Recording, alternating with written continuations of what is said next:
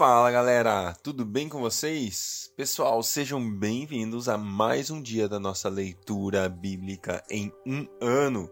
Estamos na nossa 12 semana e hoje é o quarto dia da 12 semana. Hoje a gente vai ler Deuteronômio capítulo 8, capítulo 9 e também João capítulo 13. Beleza? Galera, vamos nessa. Senhor Deus, em nome de Jesus, nós nos achegamos diante do Senhor, Pai. Pedimos pela Sua graça, pela Sua presença, Deus. Te adoramos, Pai, com gratidão, sabendo que o Senhor é bom conosco. O Senhor tem sido bom, o Senhor, Deus, tem sido fiel. Pai, Tua palavra fala que a Tua bondade nos conduz ao arrependimento. E Deus, eu te agradeço porque a sua bondade tem sido presente em nossas vidas, Deus, nos percebendo, nos fazendo ver, nos fazendo perceber como nós estamos, qual é o nosso estado em relação à sua palavra. Pai, que durante a leitura da sua palavra nós possamos perceber a nós mesmos, Deus, conhecer o Senhor com certeza e também conhecer a nós mesmos, Deus, de maneira que a gente consiga entender e dividir alma, espírito, intenção do coração, ser transformados pelo Senhor. Pai. Nessa hora, Deus, eu quero em nome de Jesus declarar o seu poder, o seu amor sobre cada pessoa que está nos ouvindo nesse dia, Deus. Em nome de Jesus, eu declaro a sua graça, eu declaro salvação, eu declaro transformação, eu declaro cura. Pai, em nome de Jesus, eu declaro cura. Você que talvez esteja com dor no seu pescoço agora mesmo, eu declaro em nome de Jesus poder de Deus tocando a sua vida, tocando o seu pescoço e você sendo curado agora, em nome de Jesus. Você com dor na lombar, eu declaro cura sobre o seu corpo, em nome de Jesus. Você é são, você é curado, em nome de Jesus. Toda, todo mau funcionamento na coluna, todo é, nervo na coluna que está fora do lugar, eu declaro em nome de Jesus o toque do Senhor sobre você e você curado nessa hora, para a glória do nome de Deus, em nome de Jesus. Amém. Glória a Deus. Glória a Deus. Deuteronômio, capítulo 8. Deuteronômio, capítulo 8. Vamos lá. Tenham o cuidado de obedecer toda a lei que eu hoje ordeno a vocês, para que vivam, multipliquem-se e tomem posse da terra que o Senhor prometeu com juramento a seus antepassados. Lembre-se como o Senhor, o seu Deus, os conduziu por todo o caminho no deserto, durante esses 40 anos, para humilhá-los e pô-los à prova, a fim de conhecer suas intenções, se iriam obedecer aos meus mandamentos ou não. Assim, ele os humilhou e os deixou passar fome, mas depois os sustentou com o maná, que nem vocês nem os seus antepassados conheciam, para mostrar a vocês que nem só de pão viverá o homem, mas de toda a palavra que procede da boca de Deus. As roupas de vocês não se gastaram e os pés de vocês não incharam durante esses quarenta anos. Saibam, pois, em seu coração que assim como um homem disciplina o seu filho, da mesma forma o Senhor, o seu Deus, os disciplina. Obedeçam, obedeçam aos mandamentos do Senhor, o seu Deus, andando em seus caminhos e dele tendo temor, pois o Senhor, o seu Deus, os está levando a uma boa terra, cheia de riachos e tanques de água, e fontes que jorram dos vales e nas colinas, terra do trigo e cevada videiras e figueiras, e de romanzeiras, de azeite, de oliva e mel, terra onde não faltará o pão e onde não terão falta de nada, terra onde as rochas têm ferro e onde vocês poderão extrair cobre nas colinas. Depois que tiverem comido até ficarem satisfeitos, louvem o Senhor, o seu Deus, pela boa terra que deu a vocês Tenham o cuidado de não esquecer do Senhor, o seu Deus, deixando de obedecer aos seus mandamentos e às suas ordenanças e aos decretos que hoje ordeno a vocês. Não aconteça que, depois de terem comido até ficarem satisfeitos, de terem construído boas casas e nelas morado, de aumentado seus rebanhos, a sua prata, o seu ouro e todos os seus bens, o seu coração fique orgulhoso e vocês se esqueçam do Senhor, o seu Deus, que os tirou do Egito, da terra da escravidão. Ele os conduziu pelo imenso e pavoroso deserto, por aquela terra seca e sem água, de serpentes e escorpiões venenosos. Ele tirou água da rocha para vocês, ele os sustentou no deserto com maná, que os seus antepassados não conheciam, para humilhá-los e prová-los, a fim de que tudo fosse bem com vocês. Não digam, pois, em seu coração: a minha capacidade e a força das minhas mãos ajuntaram para mim toda essa riqueza. Mas lembre-se do Senhor, o seu Deus, pois é Ele que dá a vocês a capacidade de produzir riqueza, confirmando a aliança que gerou os seus antepassados, conforme hoje se vê. Mas, se vocês se esquecerem do Senhor, o seu Deus, e seguirem outros deuses, prestando-lhes cultos, curvando-se diante deles, asseguro-lhes hoje que vocês serão destruídos. Por, por não obedecerem ao Senhor, o seu Deus, vocês serão destruídos como foram as outras nações que o Senhor destruiu perante vocês. Comentário rápido aqui para mim e para você. É, eu e você temos uma arma poderosa na nossa vida. Chama-se gratidão. Meu irmão, você já parou para agradecer hoje? Eu já parei para agradecer hoje. Será que o nosso coração é grato e consegue perceber a bondade de Deus, a graça de Deus, a plenitude de Deus, o amor de Deus, a ciência de que de verdade, se não fosse por aquilo que Ele fez por nós, hum, onde estaríamos? Onde estaríamos? Qual seria a, o nosso destino? Qual seria a nossa real situação hoje? Se não fosse pelo Senhor, se não fosse por Deus, se não fosse por aquilo que ele fez, se não fosse pela obra dele, se não fosse pela ação dele, se não fosse pela intervenção dele. Sabe, eu, eu tenho certeza que na minha e na sua vida existe, existiu um momento onde, se não fosse o Senhor, nós já éramos. E talvez você pode até pensar: não, minha vida foi tudo certo, minha vida foi boa demais, eu nunca vivi uma situação complexa. Mas ainda assim, Ainda assim, se não fosse o Senhor Jesus, eu e você nunca poderíamos ter acesso ao Pai, nunca poderíamos orar e Ele responder, nunca poderíamos abrir nossos braços e falar Deus e ser abraçados pela presença dEle. Deus, obrigado. Jesus, obrigado, porque se não fosse o Senhor, nós estaríamos presos no Egito, escravos do pecado, escravos da, da destruição, escravos de nós mesmos, Deus. Obrigado, Jesus, por você que veio, morreu, nos salvou, nos libertou. Obrigado pela tua bondade que nos conduz ao arrependimento todo dia. Em nome de Jesus. Glória a Deus, Deuteronômio capítulo 9. Ouça, ó Israel, hoje você está atravessando o Jordão para entrar na terra e conquistar nações maiores e mais poderosas do que você, as quais têm grandes cidades, com muros que vão até o céu. O povo é forte e alto, são inaquins. Você já ouviu falar deles e até conhece o que diz. Quem é capaz de resistir aos inaquins? Esteja hoje certo que o Senhor, o seu Deus, Ele mesmo, vai adiante de vocês como fogo consumidor. Ele os exterminará e os subjugará diante de vocês. E você o expulsará e destruirá, como o Senhor lhe prometeu.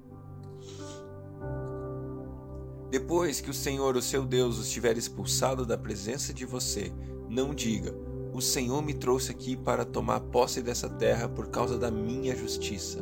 Não, é devido à impiedade dessas ações que o Senhor vai expulsá-los da presença de vocês.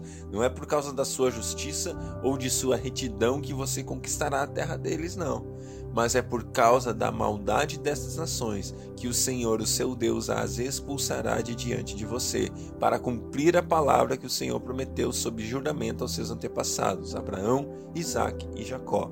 Portanto, esteja certo de que não é por causa da sua justiça que o Senhor, o seu Deus, lhe dá essa boa terra para dela tomar posse, pois você é um povo obstinado. Lembre-se disso e jamais se esqueçam como vocês provocaram a ira do Senhor, o seu Deus, no deserto.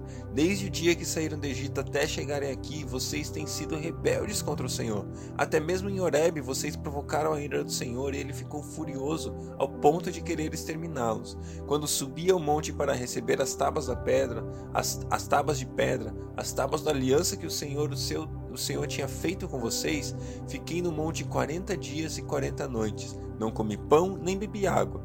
O Senhor me deu as duas tábuas de pedra escritas pelo dedo de Deus. Nelas estavam escritas todas as palavras que o Senhor proclamou a vocês no monte de dentro do fogo no dia da assembleia.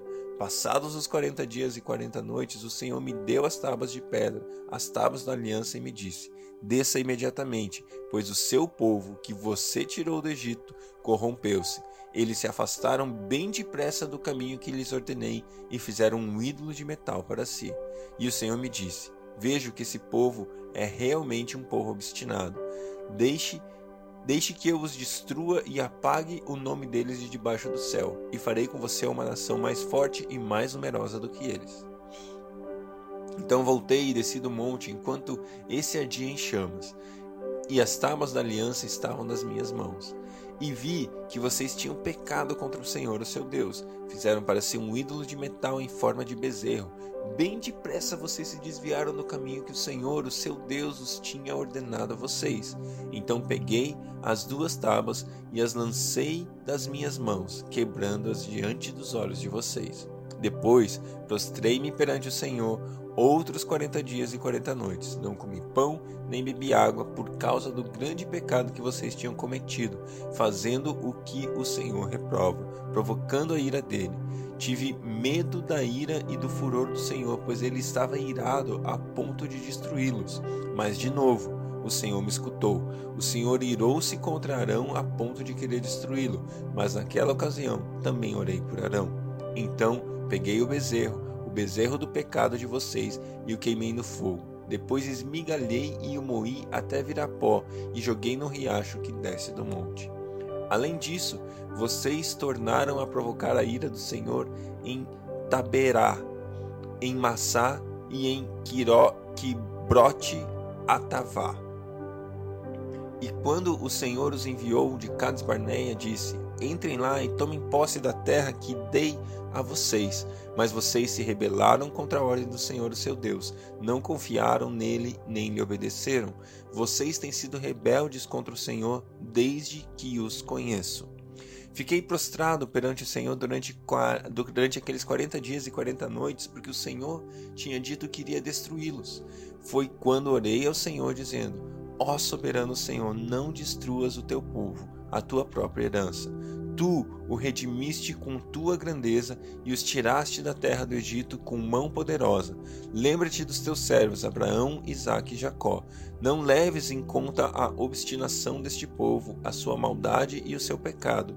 Senão os habitantes da terra de onde os tiraste dirão: Como o Senhor não conseguiu levá-los à terra que lhes havia prometido e como ele os odiava tirou-os para fazê-los morrer no deserto. Mas eles são o teu povo, a tua herança, que tiraste do Egito com grande poder e com teu braço forte.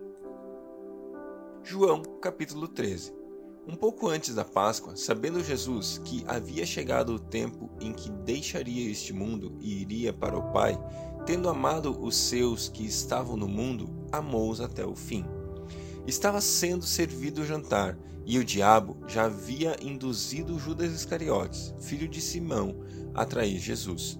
Jesus sabia que o Pai havia colocado todas as coisas debaixo do seu poder e que viera de Deus e estava voltando para Deus.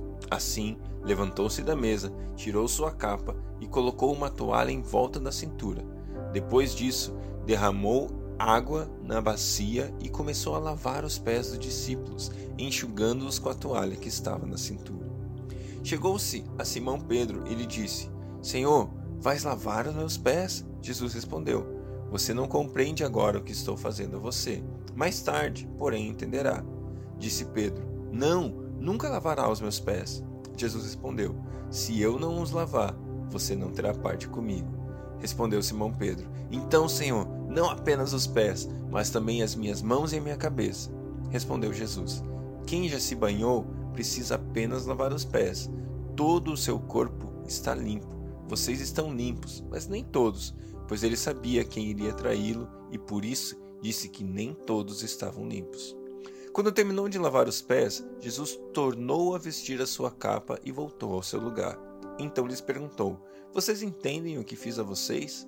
Vocês me chamam de mestre e senhor, e com razão, pois eu sou. Pois bem, se eu, sendo senhor e mestre de vocês, lavei os pés, vocês também devem lavar os pés uns dos outros. Eu dei o exemplo para que vocês façam como lhes fiz. Digo verdadeiramente que nenhum escravo é maior do que seu senhor, como também nenhum mensageiro é maior do que aquele que o enviou.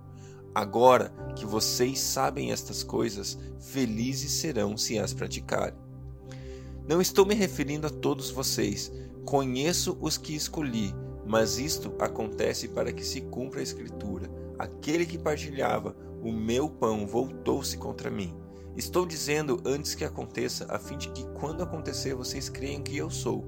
Eu garanto que, eu garanto, quem receber aquele a quem eu enviar estará me recebendo, e quem me recebe, recebe aquele que me enviou.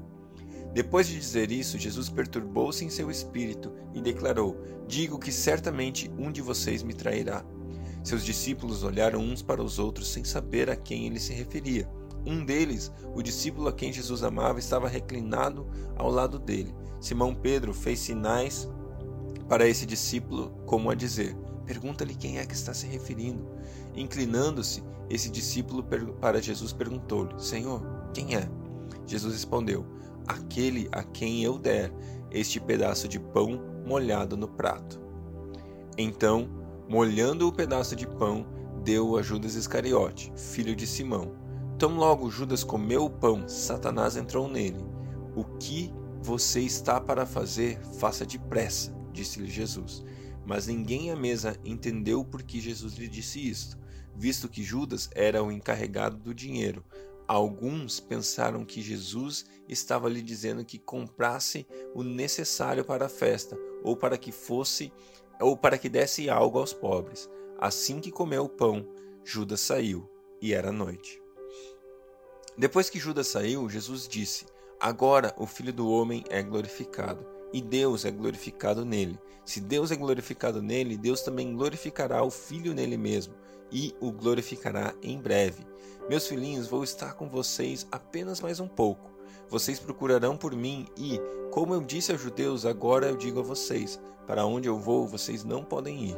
Um novo mandamento dou a vocês: Amem-se uns aos outros como eu os amei. Vocês devem amar uns aos outros. Com isso, todos saberão que vocês são meus discípulos, se vocês amarem uns aos outros. Simão Pedro lhe perguntou: Senhor, para onde vais? Jesus respondeu: Para onde eu vou, vocês não podem seguir-me agora, mas me seguirão mais tarde. Pedro, respond... Pedro perguntou: Senhor, por que não posso seguir-te agora? Darei a minha vida por ti. Então Jesus respondeu: Você dará a vida por mim? Asseguro que antes que o galo cante, você me negará três vezes. Esse texto é, é lindo e, e a gente está vendo o nosso Senhor sendo quem Ele é. Jesus ele veio, é, a gente já leu isso lá em João 3,16. Ele veio para amar o mundo, para salvar o mundo, para servir ao mundo, para fazer aquilo que ninguém poderia jamais ter feito por mim ou por você. A obra de Jesus ela é completa, ela é perfeita e ela é a única obra que pode nos dar acesso ao Pai. E Jesus foi até o fim por mim e por você. E nesse último momento, nesses finais, nesse tempo final, quando ele decide servir a ponto de lavar os pés do discípulo. O escravo da casa, naquele tempo que lavava os pés, era o menor de todos. Ele era o, era o servo dos servos. Ele realmente era o escravo mais servil de todos. Ele ficava ali com uma bacia para lavar os pés daqueles que entravam na casa. E é interessante porque Jesus se coloca nesse lugar, porque logo mais, logo mais tarde, pouco tempo depois, ele se colocaria exatamente no meu e no seu lugar. E ele estava de novo mostrando para mim e para você: eu me coloco naquele que era o seu lugar, porque era a minha situação, a sua situação. Nós somos como servos os mais desprezíveis dos escravos. Essa era a nossa situação sem Jesus. E ele ali de novo se coloca no nosso lugar para falar: "Ei, eu vim aqui para te servir, eu vim aqui para, sabe, me humilhar, eu vim aqui porque eu amo você". E aí depois ele estabelece aquele que é o novo mandamento: amem-se uns aos outros, assim como eu amei vocês. Nesse lugar, se coloquem no lugar do outro, se sirvam um ao outro a ponto do mais talvez né, um nível mais baixo ali de lavar os pés uns aos outros. Façam isso, pratiquem isso, se amem, sabe? Façam algo além, não sejam iguais ao mundo, egoístas, focados em si apenas, mas sirvam um ao outro. E é interessante o que ele fala porque quando eu e você amamos uns aos outros a ponto, da mesma maneira, assim como ele nos amou, a palavra de Deus nos garante que isso é suficiente para que todos saibam que nós somos os discípulos de Jesus. Se eu e você amarmos uns aos outros. Você quer saber como que a igreja vai resplandecer no mundo, como que o mundo vai saber que Jesus é o Senhor, como que o mundo vai saber que nós somos discípulos, como que o mundo vai saber que é Ele que faz diferença em mim e você? Amemos uns aos outros. E isso é suficiente para que todos saibam que nós somos discípulos de Jesus. Deus abençoe você, tenha um grande dia.